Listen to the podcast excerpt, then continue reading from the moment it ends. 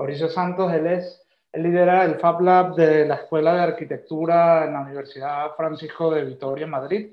Para los que no conocen, un Fab Lab son espacios makers, laboratorios de fabricación eh, en los cuales se pueden, eh, siempre cuentan con una serie de, herramientas distintas, de las cuales eh, las impresoras 3D son parte obligatoria del repertorio y pueden fabricar cualquier tipo de cosas, mesas, sillas, máquinas, y es un poco en lo, que la, actividad que se desarrolla en ese espacio. ¿Qué tal, Fabricio? Bienvenido.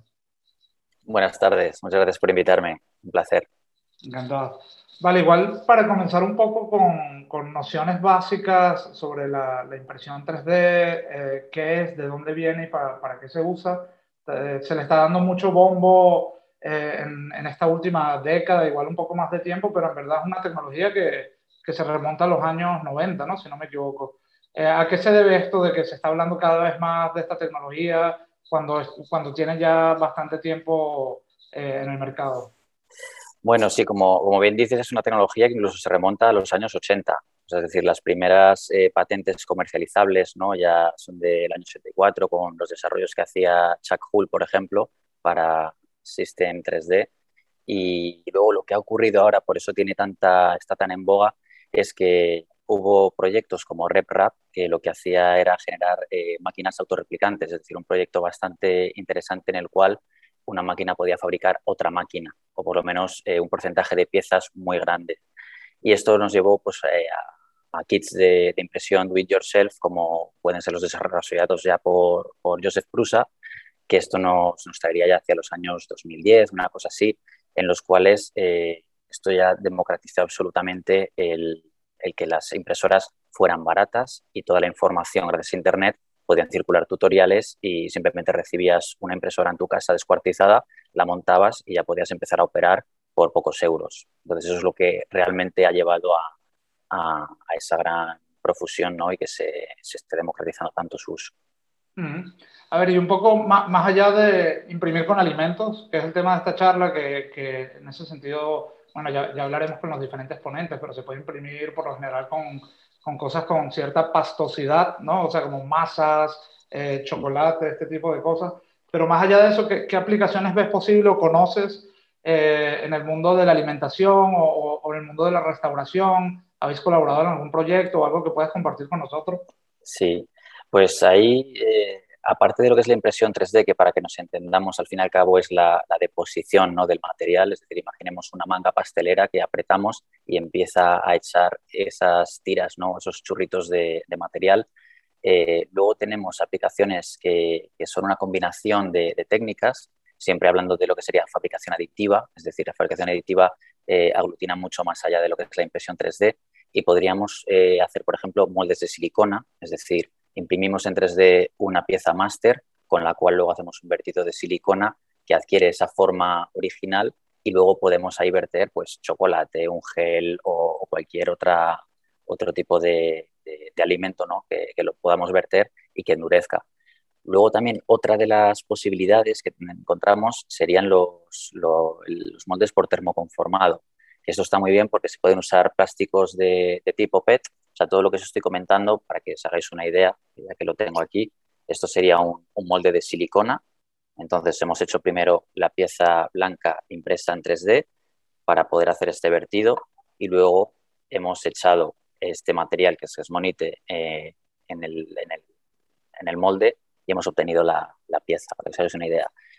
Y luego otro que comento en cuanto al termoconformado de PET, que lo veis transparente, lo que se ha hecho aquí es una pieza, primero impresa en 3D, y luego se ha puesto esto por presión y temperatura. Y aquí lo que podemos hacer es directamente, pues imaginaos, podemos verter chocolate, esto se enfría en un, en un frigo y ya tenemos una chocolatina, ¿no? Y luego tendríamos puramente en lo que se está ahora investigando bastante, que sería imprimir directamente el molde. Hay materiales flexibles, esto está impreso directamente y se pueden desmontar. Entonces, esto sería un poco por donde, por donde pueden ir los tiros, ¿no? porque nos quitaríamos todo el proceso que os he contado de los, de los anteriores. Iríamos directamente a imprimir y verter. Pero, pero bueno, esas serían como las, las opciones. Esto en cuanto a alimentación. Luego ya en cuanto a restauración, imaginaos, pues imprimir en cerámica y luego se puede cocer este material para hacer vajillas, para hacer cualquier tipo de, de enser ¿no? de, de, cocina y también incluso la impresión de muebles. ¿no? Tenemos compañeros que, que, imprimen a gran escala y ya también hacen incluso sillas, mesas o simplemente jarrones o lámparas. O sea, todo lo que puede ser el, ese ajuar ¿no? de, de, cualquier restaurante o, o, el mundo de la hostelería. Y a ver, para las personas que nos están viendo y quizás tienen un Fab Lab cerca, que, que igual para los que no lo saben, pueden buscar en internet, hay Fab Lab prácticamente en cualquier ciudad.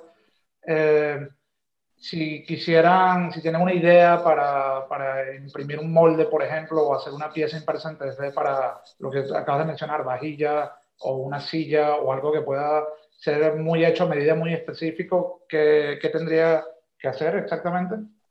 Pues eh, por un lado tienen dos vías, ¿no? Muchas veces eh, ya existen incluso eh, servicios de impresión 3D, es decir, puedes subir el archivo que tú tienes a un repositorio en el cual te hacen una simulación de lo que puede tardar o costar en función del material que elijas y ya hay empresas incluso profesionales. Y en el ámbito de los Fab Labs, que son eh, desde un punto de vista más educativo de investigación, eh, lo que suelen hacer es eh, operar de forma que abren al público en unas determinadas ocasiones para que la gente primero pueda aproximarse a la tecnología, ver las opciones que hay y luego después incluso se pueden acordar el desarrollo de, de ciertos proyectos no suelen ser tanto para desarrollos comerciales, pero sí cuando está algo en fase de startup, de spin-off o a lo mejor se, simplemente se quiere uno aproximar para saber cómo puede desarrollar las cosas y eso se puede hacer en cualquier, en cualquier Fab Lab. Normalmente, aunque están eh, más vinculados a, instituciones universitarias, pero también encontramos eh, makerspaces que, que operan a nivel ciudadanía y tienen ya incluso unas tarifas o modelos de membresía en los cuales, igual que vamos al gimnasio, podemos pagar una cuota y tener acceso por 30 euros al mes a diferentes tipos de, maquinaria o incluso pagar por porque nos formen o pagar en los servicios de un técnico para que nos ayude en el desarrollo del proceso. O sea que hay, hay varias vías, ¿no? Ya no es como antes que solo había una, una manera de trabajar bajo su contratación, sino que ahora ya incluso lo podemos hacer nosotros mismos en estos laboratorios. Y en el, en el, caso de vosotros, en la UFV, ¿habéis trabajado en algún proyecto relacionado con esta temática? Sí, eh, hemos trabajado en, el caso de la, UFV, eh, tenemos un convenio con Le Cordon Bleu y entonces en el grado de gastronomía hemos llegado a hacer con, a través de una alumna que, que era bastante innovadora, eh, Lucía Cesaroni, eh, unas gelificaciones de, fruta muy interesantes y ahí se hizo un proceso, como he explicado más o menos antes, que iba desde la digitalización de la fruta, es decir, escaneábamos una pieza de fruta porque era compleja de, poder modelar en 3D, para luego eh, hacerle unas pequeñas modificaciones en, en el modelo digital, imprimirlo en 3D y ya luego obtener el molde de silicona como se obtiene habitualmente y después hacer el vertido de, del gel para, vamos, de la gelatina para obtener esta repostería que al final es como una golosina, ¿no? Lo que, lo que obteníamos. O sea que en ese aspecto, y, además lo que conseguimos con esto, al haberlo digitalizado y demás, es que tenemos el archivo 3D, porque también el, otro de los puntos fuertes de los Fab Labs es compartir esta información, ¿no? generar un repositorio de tutoriales, de archivos de STL para poder compartir y de esta forma pues llega otro alumno y toma ese punto de partida del proyecto para o mejorarlo o replicarlo. ¿no? Ese es el, punto fuerte. Y en eso pues estamos trabajando en un repositorio ya no solo para astronomía, sino para los alumnos de fisioterapia con tema de huesos. O sea, os podéis imaginar todo el abanico de posibilidades en una universidad eh, interdisciplinar. Oye, qué interesante.